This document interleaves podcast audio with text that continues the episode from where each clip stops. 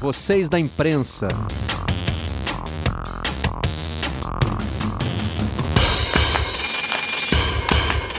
Olá, estamos começando mais uma edição do Vocês da Imprensa, o podcast que debate o jornalismo esportivo. De vez em quando a gente fala um pouco de esporte também, de futebol e de outros temas. Para isso, hoje eu tenho o convidado perfeito. Ariel Palácios, muito obrigado. É um eu prazer receber você, até porque você traz doce de leite quando vê o Brasil, então o prazer é ainda maior, né? troca cupim. A gente retribui com o cupim, ele vai contar essa história daqui a pouquinho. Nossa tradição aqui, uma tradição que estamos construindo, porque ainda é um, um podcast jovem, é de que o convidado se apresente. Eu fico curioso para saber como é que você se apresenta, Ariel. Ah, boa pergunta. É, como é que eu me apresentaria de uma forma breve ou mais longa? Eu diria Ariel Palácios, é correspondente brasileiro em Buenos Aires, é, do canal Globo News, colunista da revista Época e integrante também do Redação Sport TV. Essa seria talvez a versão curta. Nessa versão curta, talvez muita gente ainda se confunda, ou não. As pessoas já se acostumaram, já entenderam todas que você é correspondente brasileiro, porque eu já vi muita gente achando que Sim, você na é Argentina, argentino. Na Argentina todo mundo me considera brasileiro. É. Aqui, por causa do sotaque, as pessoas às vezes perguntam: Ah, você é argentino? Eu digo: Na Argentina as pessoas me perguntam se eu sou colombiano, italiano ou português. É? E às vezes se sou brasileiro. Né? Então, sei lá, é como há um, tempos atrás é, alguém me disse em, em, Buenos Aires, encontrei ali. Eu moro numa área muito turística de Buenos Aires, que é o cemitério da Recoleta. Quer dizer, eu não moro no cemitério, eu moro atrás do cemitério da Recoleta. É, lo, mas lo, quando digo atrás, é encostado no muro do cemitério. Tem uma vista muito plácida da, dessa área da, da cidade, ainda bem.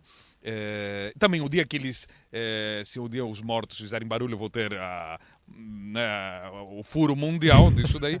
Mas, e aí eu encontrei, faz poucas semanas, encontrei um, um, turista brasileiro que veio me cumprimentar. Ah, tudo bem, como é está? Muito prazer, acompanho o teu trabalho no Sport TV, na Globo News. É, mas é, você, por que você tem todo esse sotaque?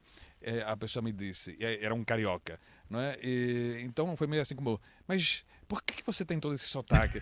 eu falei, olha, quem tem sotaque é você. Né? Então, não, eu não tenho sotaque. Eu falei, olha, eh, sim, você tem. Então, eu falei para ele, me diz, me diz em português, né? repete comigo, mas de acordo com o teu sotaque, escuta aqui meu irmão. Né? Escuta aqui meu irmão. Eu falei, óbvio, quem tem sotaque é você também. Todo mundo tem sotaque Todos no temos. planeta. Isso me né? lembra o caso de um, de um amigo que estava lá na Zona da Mata, onde a gente fala um mineirês que não é carregado no R, a gente não tem aquele R enrolado. Né? E a gente sempre estranhou mais dos cariocas esse S, que a gente brinca que parece uma panela de pressão, né? O S chiado, mas não o R claro. carregado daqui, porque lá também a gente fala assim. É. E ele me contou a história de um amigo do sul de Minas que foi visitar o Triângulo Mineiro, onde o sotaque é sempre com esse R é, que a gente se acostuma a, a associar ao caipira uhum. no Brasil, né? O e porco aí, gordo passou pela porta. Isso, aí um perguntou pro outro, como é que é o sotaque lá? E o outro disse, ah, normal. normal para eles, mas não para nós na Zona da Mata. Todo mundo tem sotaque, mas o seu é, é peculiar?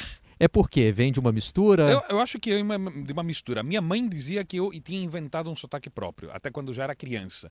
É, mas o fato é que é, eu morei em várias cidades. Eu morei em São Paulo, morei em Governador Valadares, mas em Valadares só morei um, um ano, não é? Quando eu tinha nove anos. É, eu morei quatro anos. fazia já... uma obra em Ipatinga. Quatro meses, desculpa. Quatro meses. Eu morei já, já dez formado. meses, quase um ano. E isso numa época pré-ida dos valadarenses a Nova York. 75, 76. Eram poucos os valadarenses que estavam em Nova York. Então, é, não havia nem canal de TV.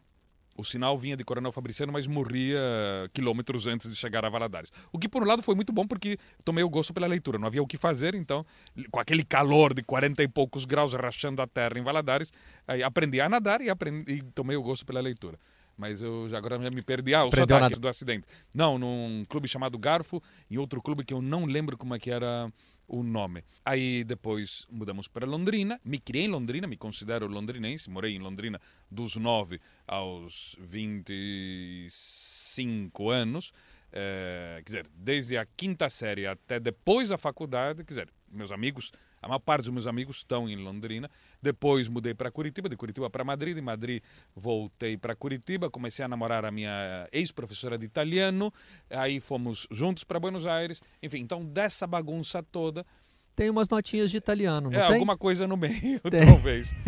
então é, é, isso, essa misturada deu isso. Um sotaque construído, ele é, é um próprio. Sotaque, sim, eu acho que é, é isso, é, alguma, é uma mistura das coisas. Eu adoro sotaques, eu gosto muito dos, dos sotaques. Quando eu vejo, por exemplo, jogadores argentinos no Brasil tentando falar português, não é? e, e eles caem em algumas coisas, alguns cacoetes que são é, clássicos. Não é? você, você nota muito claramente quando é um hispano-falante tentando falar português, quando ele não consegue falar, evidentemente, o ão, né? mas isso é, é, normal. Fica meio au. Au, não é? é. é ou é, não conseguem certas coisas anasaladas, como o, o, argentino tenta passar por brasileiro e diz assim: ah, olha, desculpa, não, não, não tenho grana. Não é grana, grana. Né? não tenho grana. Quando, aí você já tiro e queda. É, e a mesma coisa brasileiros tentando falar é, espanhol. Né? Você nota também essas. Eu, o mundo dos sotaques eu acho fascinante. Estou tentando lembrar se foi a primeira, não, acho que foi a segunda vez que eu fui à Bahia. Tinha naquele tempo um afluxo muito grande de turistas argentinos e eu é, ouvi um cantando Vai ralando na boquinha da garrafa.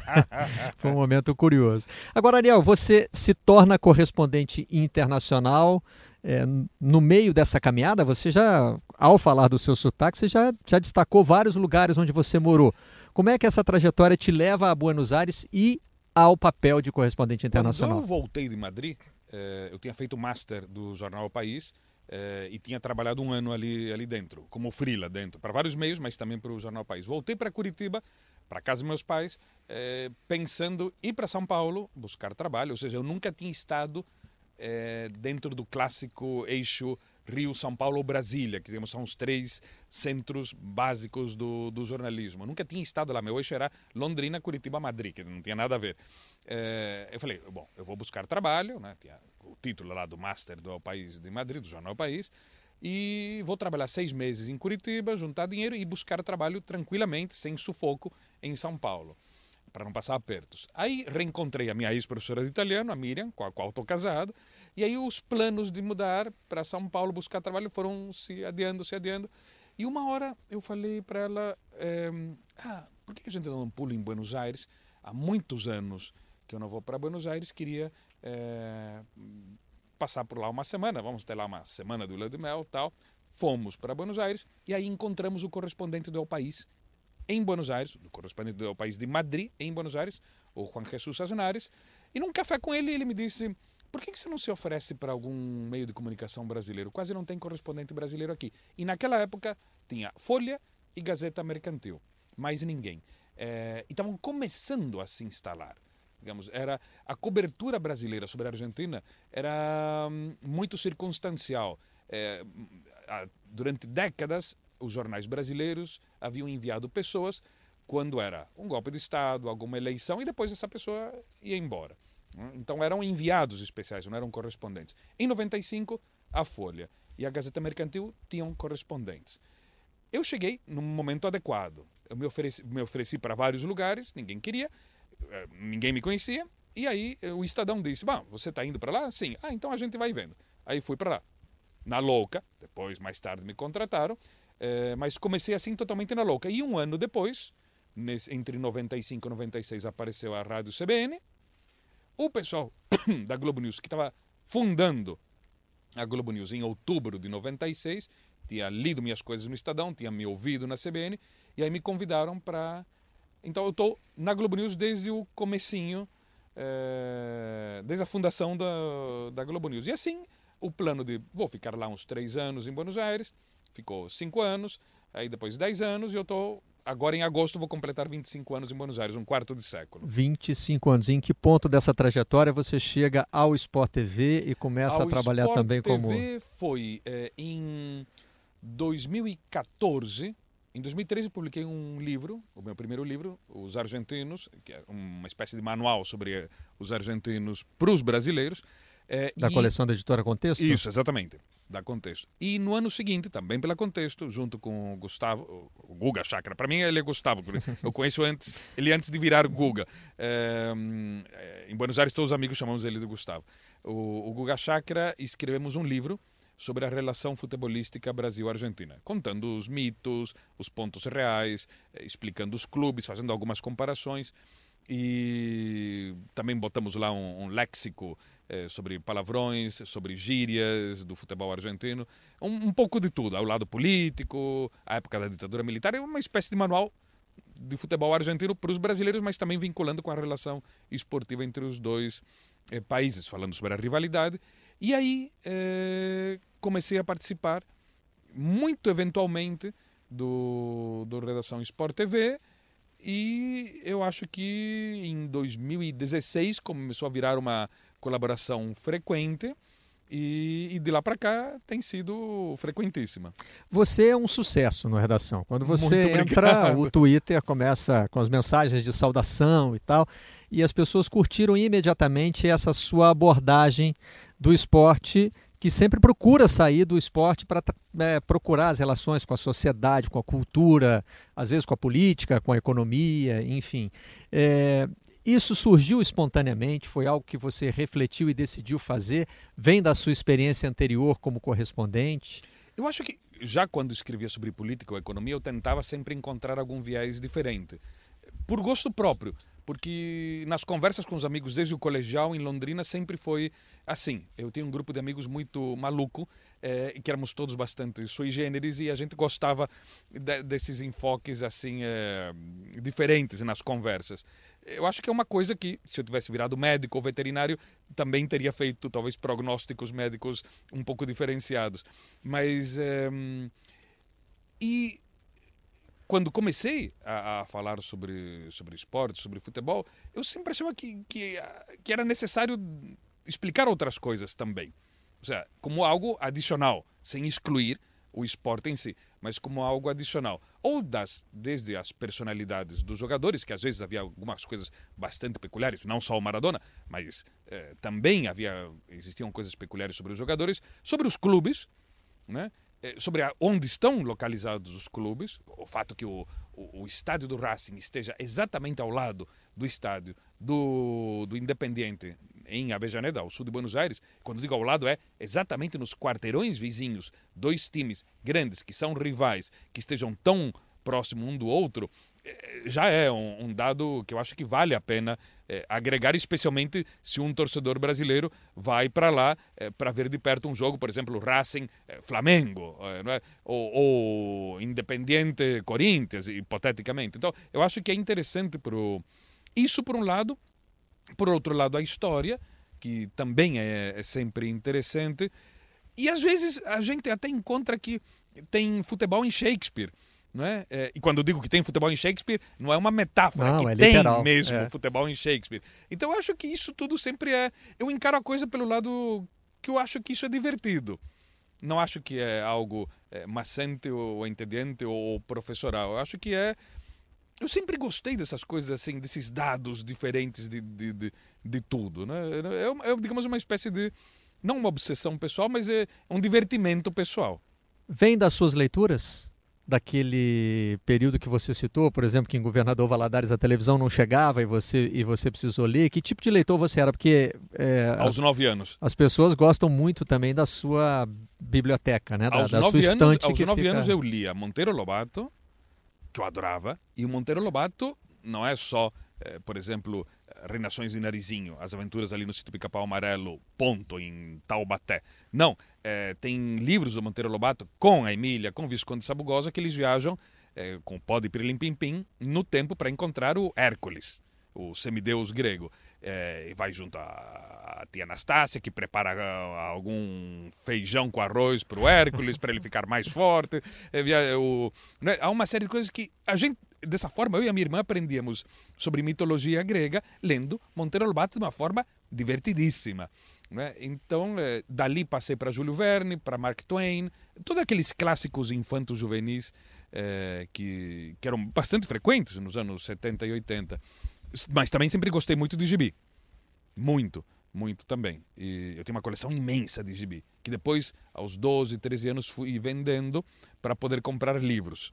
É, então é. Hum, eu acho que vem dali. Sempre gostei muito de história, sempre gostei muito de ficção científica. É, então acho que é um, é um pouco. Tem até uma, uma espécie de ficção científica que tem a ver com história, que eu gosto muito, que não é muito frequente, que são as ucronias, que é como, por exemplo, o homem no Castelo Alto, que virou seriado, aquela. E se os nazistas tivessem é, vencido a, a, Segunda Guerra Mundial? E se. O, o, a ucronia é o e se. É? Tem até algumas ucronias, que eu não lembro agora, mas é e se a Copa do Mundo tal tivesse sido ganha por tal seleção? Então é. Podemos fazer uma de e se não tivesse o 7x1? E se não tivesse o 7x1, exatamente. Nossa. De repente aí teríamos um Brasil nossa, e Argentina na muito final. Muito interessante, é. muito interessante, né? É, tem até uma que virou série agora sobre o mundo é, sob o domínio nazista, como se os nazistas uhum. tivessem ganhado a, a Segunda Guerra Mundial. É, Agora, você faz associações muito imediatas, né?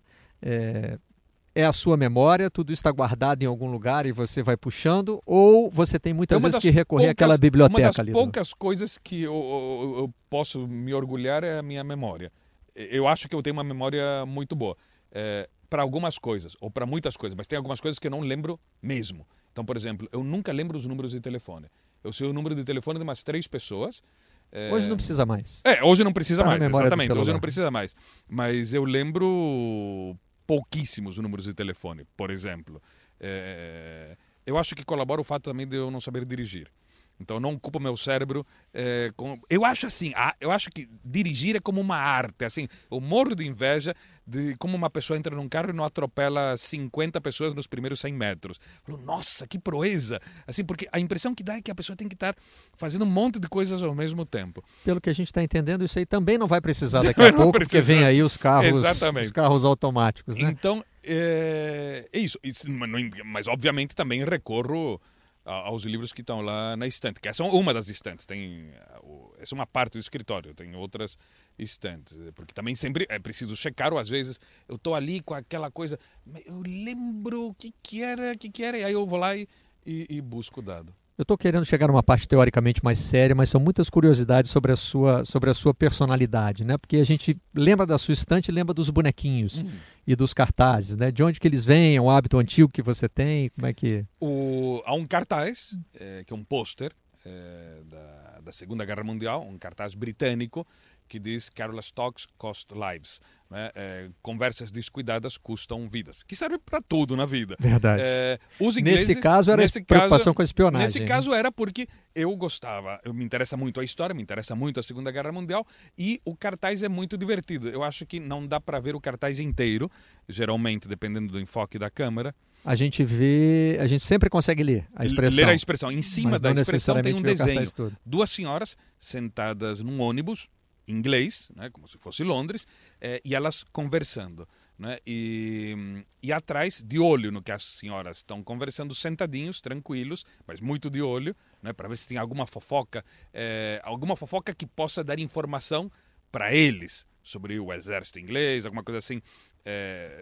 Está eh, sentado o Goering, o, o chefe da Luftwaffe do Hitler e o Hitler. Estão os dois sentados ouvindo o que, que essas senhoras estão conversando, porque naquela época na Inglaterra qualquer informação podia servir para os nazistas. Então, ah, meu marido estava trabalhando na fábrica de armas em Londres, mas foi transferido para Liverpool. Ah, mas se ele é o chefe de armamentos, então com certeza que estão ampliando a fábrica de Liverpool, então vamos bombardear Liverpool, por exemplo. Então, o que eh, o, o, governo inglês tentava convencer o, o, os cidadãos ingleses era é, cuidado com o que falam, que isso pode ser perigoso. Não vamos ajudar o inimigo.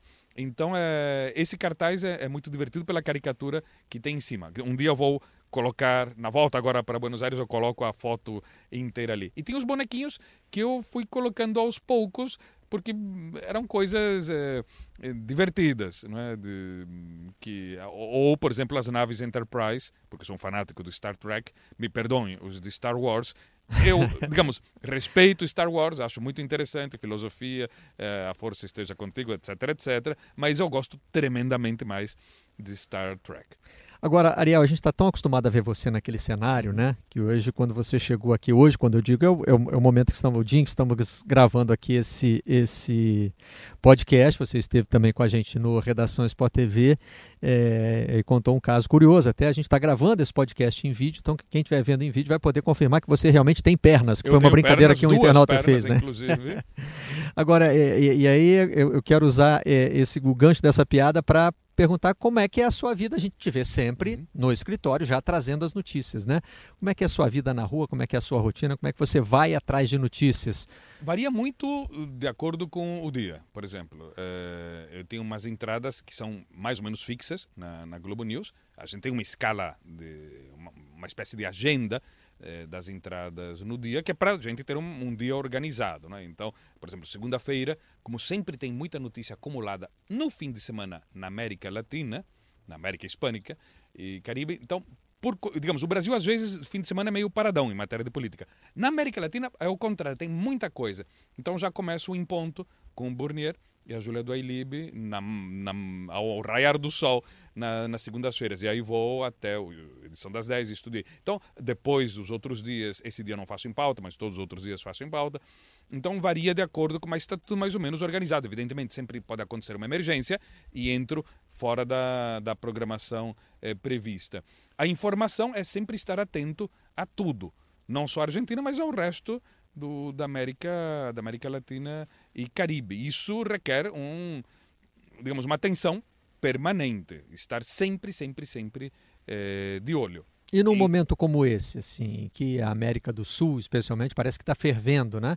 Teve um período ali concentrado Nossa, em algumas semanas. Setembro, outubro, novembro, dezembro foram meses impressionantes. Cada hora pipocava um país novo, com sim, protestos, sim, sim, com manifestações. e aí é preciso redobrar as atenções. Digamos, não existe nenhuma técnica especial, é simplesmente mais intensidade, mais, mais digamos, mais atenção é, em tudo, em tudo. Então, é, e às vezes, será, saio para fazer alguma alguma entrevista ou para ter uma conversa com as fontes, isso, digamos, ocupa bastante tempo conversar com as fontes. Mas ainda porque na Argentina as autoridades temem é, falar com a imprensa de forma geral, especialmente com a imprensa estrangeira.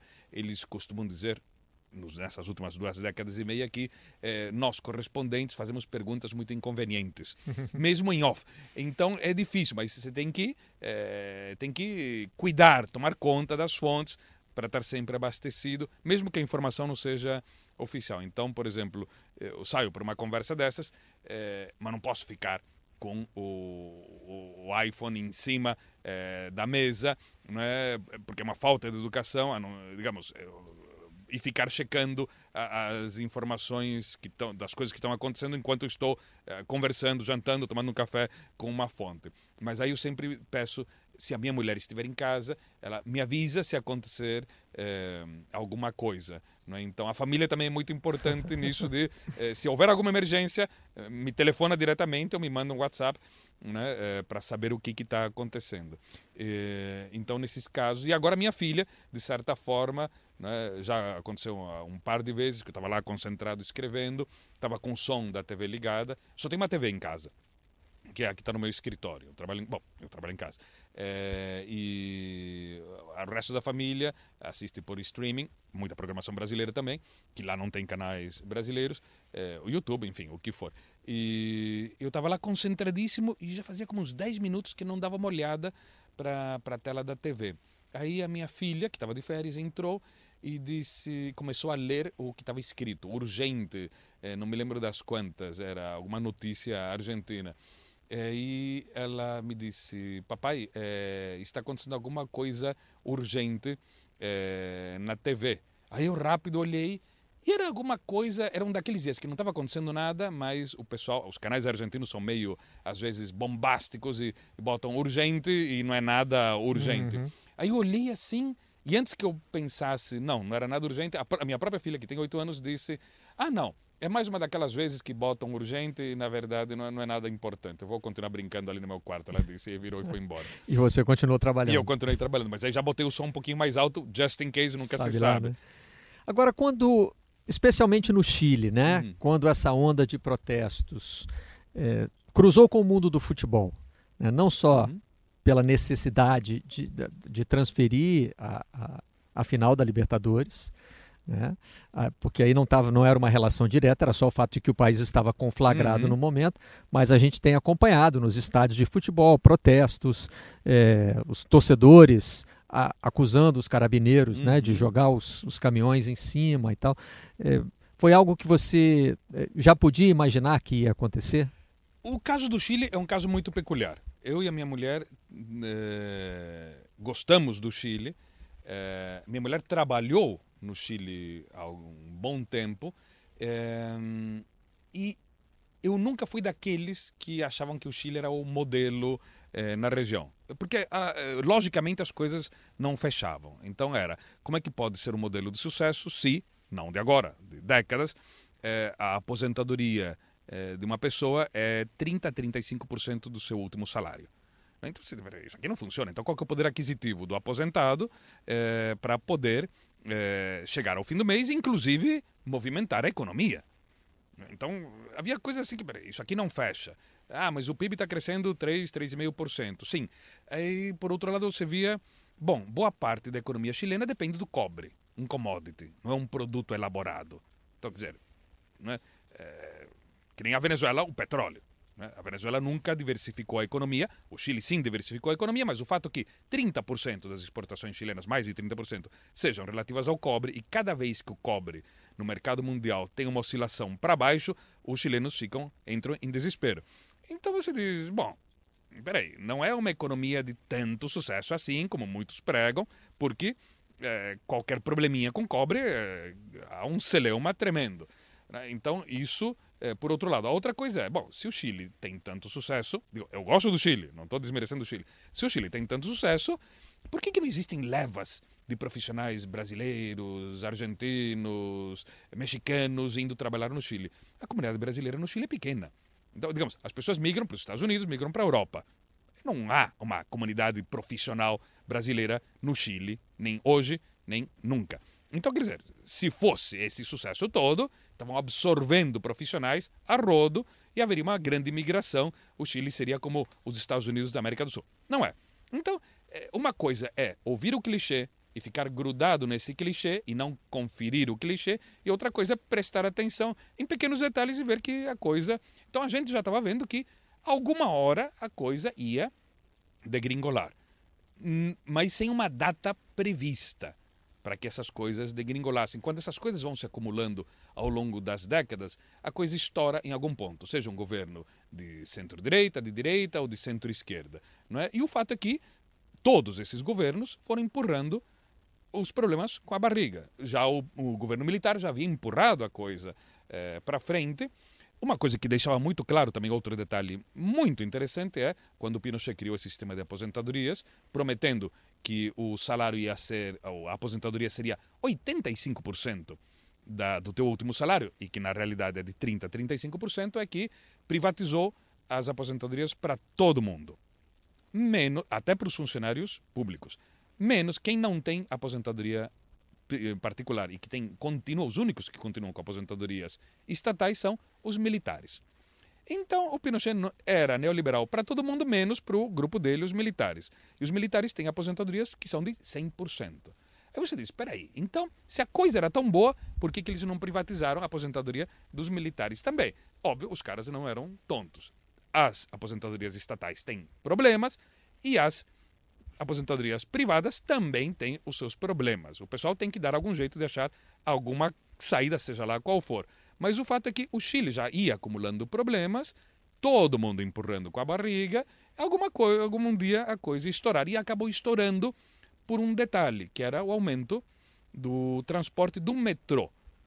E isso acabou gerando, assim como foi a gota d'água, é que nem, sei lá, quando um casal está irritado um com o outro é, e a pessoa deixa o papelzinho do brigadeiro sem querer em cima da mesa, em vez de jogar eh, no, no lixo, e aí tem uma discussão brutal e termina em divórcio. É mais ou menos isso que aconteceu no Chile. Digamos, não é para quem acompanhava em, com detalhe e com ceticismo. É, não é uma novidade, mas foi novidade para um monte de, de, gente. Quando você falou das commodities, você citou Chile e Venezuela. Uhum dois países muito presentes no imaginário político brasileiro, especialmente uhum. nesse momento de polarização, né? Como é a repercussão aqui quando você fala desses países, desses dois países, né?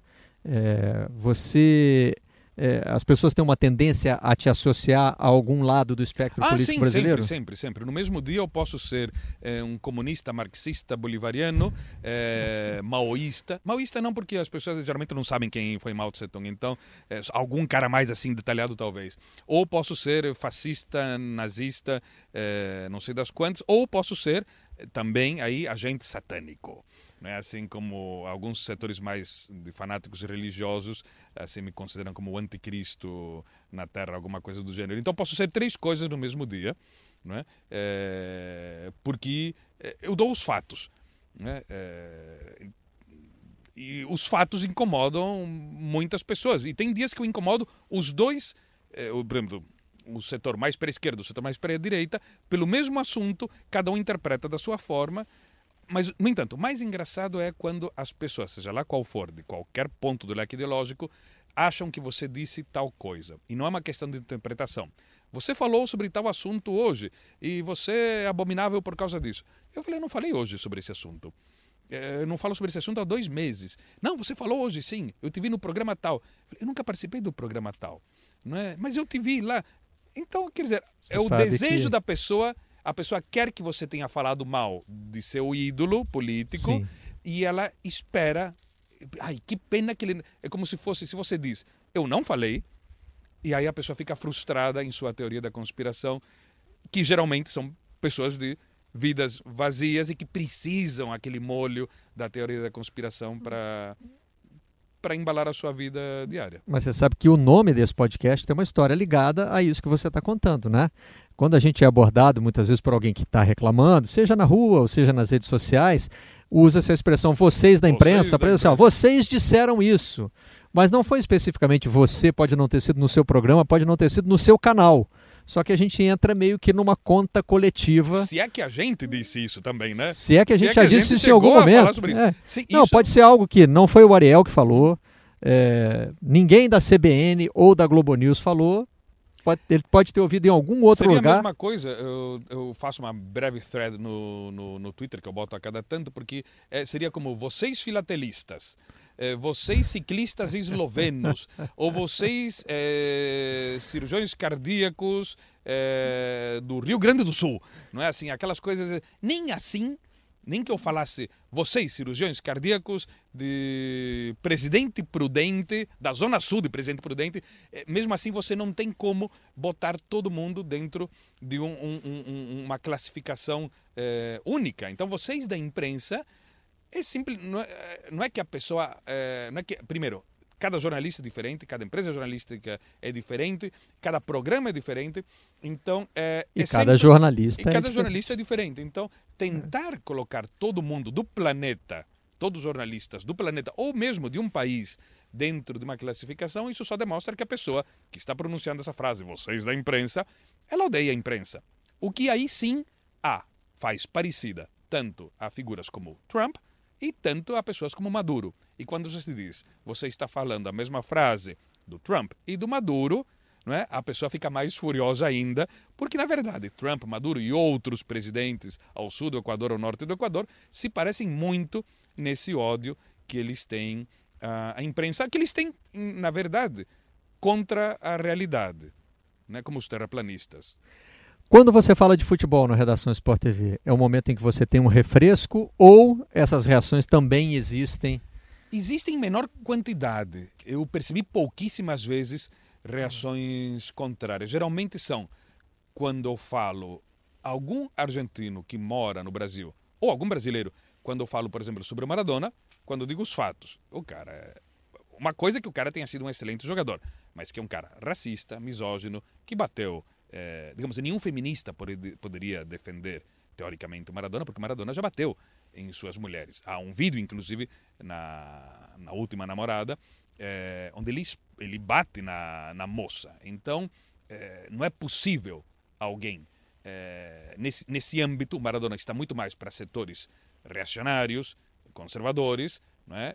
do que homo, xenófobos, entre homofóbicos, que ele é, é, e de maltratar as mulheres, como a gente tem visto muito nos últimos tempos em vários setores da classe política de toda a região e de algum país mais especificamente, eh, que é, que a pessoa, digamos, não faz sentido ela defender o Maradona, é, porque o Maradona tem toda essa, tem todo esse currículo recente, inclusive. Então, é, infelizmente, é assim. É, o Maradona. Então, essas pessoas ficam irritadas.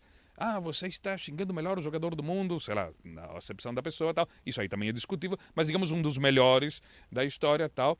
É, mas que, peraí, é, eu estou falando do que ele fez. E além de tudo, esqueci de dizer que é sonegador. Aí a pessoa fica mais é, furiosa. E que ele também apoiou a ditadura militar argentina. E agora ele apoia o Maduro, mas ele também, mas ele mora nos Emirados Árabes e é, apoia a oligarquia de direita, monárquica, do sul do Golfo Pérsico. É, então aí o pessoal fica mais bravo. Mas são simplesmente os fatos. Mas o problema é quando você mexe com os ídolos. É como alguém aqui no Brasil que não critique, mas que cite alguma falha de algum jogador. E as pessoas acham que você é totalmente contra. Não, estou citando a, a falha que ele cometeu naquele pênalti, etc. Então, eu noto isso. Geralmente, é, não. Eu não sei se é porque, como eu falo, de América Hispânica e Caribe, é, o torcedor daqui não vai se incomodar muito se eu conto algum podre do Medellín ou do Independiente del Valle ou do River, etc. Mas pelo menos é. não. O que sim eu noto é que tem muita gente que odeia que eu fale sobre história.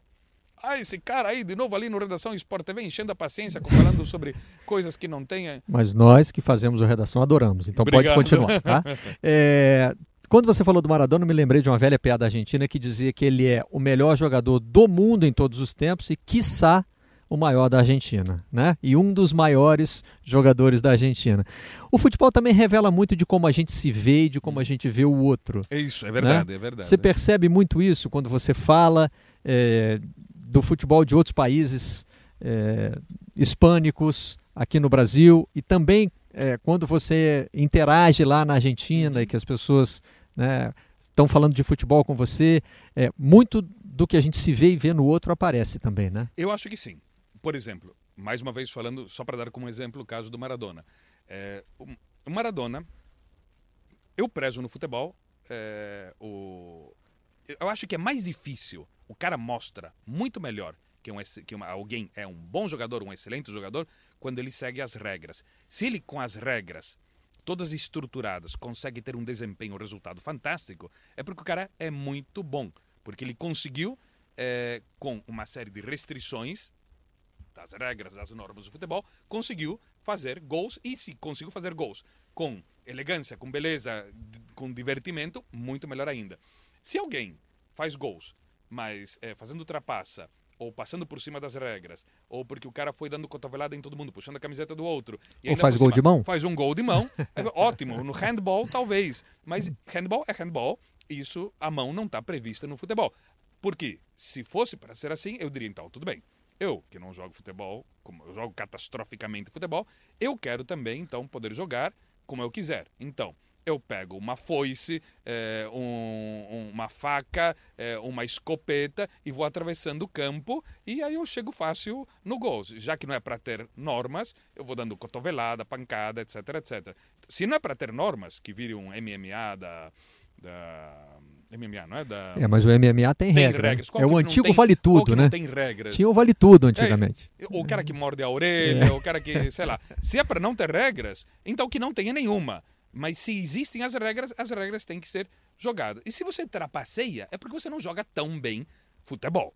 Ah, mas não está valorizando a esperteza tal. A não, malandragem. A malandragem não. Bom, aí que está. Se você valoriza a malandragem, depois não vem me reclamar de corrupção do governo, não é? de violência é, nas ruas, tal, porque é isso que está sendo exaltado. Então, muitos analistas dizem o Maradona pode ter sido, foi eventualmente, muito bom jogador seguindo as normas. O, o segundo gol dele contra os ingleses no México foi limpo. Né? O primeiro gol foi com a mão. Mas muitas vezes eles lembram, os argentinos lembram do primeiro gol.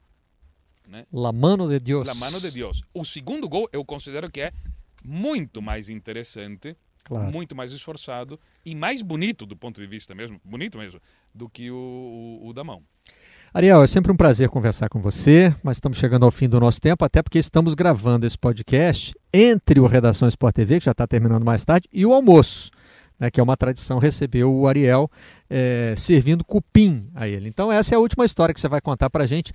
Por que, que você vem ao Brasil com essa fome de comer cupim, uma carne que nas churrascarias não é tratada como carne nobre? É, exatamente. Bom, nas churrascarias brasileiras. Eu adoro cupim. É, em Londrina, no norte do Paraná, no Mato Grosso do Sul, no Mato Grosso também, é, tem muito tem muito zebu.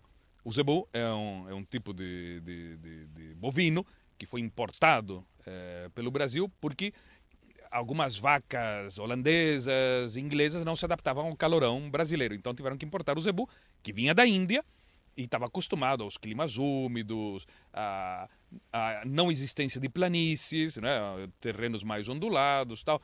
Então o zebu era como o boi ideal para para estar tá no Brasil. E eu cresci em Londrina e eu adoro o cupim. É, e, só que na Argentina não tem cupim, porque não tem zebu.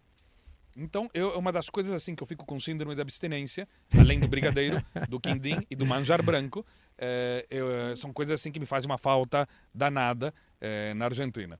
Eu não faço brigadeiro em casa, porque se eu fizer brigadeiro em casa, eu vou fazer brigadeiro todos os dias e aí vou ficar mais esférico, do mais em formato, em molde panda, do que o Maradona. Então, é, prefiro não, não fazer brigadeiro em casa. É, tem certas coisas que são tão boas que é melhor você comprar fora. E na Argentina eu não posso comprar fora.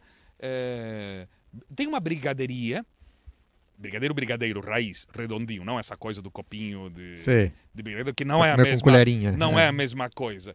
É, tem uma brigaderia, umas duas brigaderias lá em Buenos Aires, que abertas por imigrantes brasileiros, mas eu tento quando eu tenho que passar por essa rua, uma delas é Rodrigues Penha, eu faço uma curva para não passar. Mas fazendo a curva tem outro problema, que aí eu me deparo com uma pasteleria, não de pastéis brasileiros, mas com pastéis de nata de Belém, hum. ou estilo de Belém, não é? E aí eu, ah, bom, muitas tentações por muitas esse caminho. Muitas tentações numa, num quarteirão que eu tenho que fazer quase sempre lá em Buenos Aires. Então agora comerei cupim e eu trouxe em troca doce de leite argentino. Já tá sou devido... mais fã do doce de leite uruguaio, mas eu não tá fui dev... no Uruguai recentemente. Está devidamente guardado. Então aí é, é, é, isso. Vou me refestelar com muito cupim e depois eu cuido do colesterol. Só não posso terminar antes de te fazer uma pergunta. Todo mundo tem curiosidade sobre isso. Qual é a sua reação ao ver a sua, a sua, é, o seu rosto estampado numa bandeira do Londrina, Ai, o seu time do coração? É fantástico. Para mim é uma coisa fascinante. É, porque quem o grupo de pessoas que começou a fazer isso não me conhecia pessoalmente. Não é que era oh, meus amigos de Londrina, não. Então é primeiro que é, é, é difícil ver a cara de um de um correspondente numa bandeira. É, tem pessoas que viram isso e falaram, mas que, que a bandeira do Londrina tem com a cara do Ariel. Há pessoas que não, aí, depois ficaram sabendo, não, me criei em Londrina, tal, torço pelo Londrina. Ah, outro detalhe importante, eu eu acho que o pessoal também do Londrina eh, gostou de uma coisa da minha filosofia, que é eu torço pelo Londrina Esporte Clube, não torço por pelo Londrina e pelo Barcelona, pelo Galatasaray, aquelas, o que acho que é uma frescura de torcer por mais de um time. Ou por um grande clube brasileiro. Sim, digamos, para mim o Londrina Esporte Clube é um grande clube claro. sentimentalmente falando. Eu sei que não vai bem das pernas, esteve bastante bem recentemente, agora está de novo em certos problemas, mas é que eu acho que o futebol é diversão, é algo lúdico. Então não tem muito problema se estamos ganhando a Copa, estamos ganhando a Libertadores ou se estamos na segunda ou terceira divisão. Ariel, vamos ao cupim. Vamos ao cupim. Muito Perfeito. obrigado por participar do Vocês o da prazer, Imprensa. O deleite é meu. E eu queria terminar com uma sugestão para você. Na sua próxima apresentação, da próxima vez que alguém te pedir uma apresentação, diga: Eu sou Ariel Palácios, contador de histórias. O resto vem depois, porque é sempre maravilhoso conversar Muito com você. Muito obrigado, Barreto. Obrigado. É um prazer estar com vocês aqui. E até a próxima edição do Vocês da Imprensa. Esse podcast tem a edição de Bruno Mesquita e Maurício Mota, coordenação de Rafael Barros e gerência de André Amaral.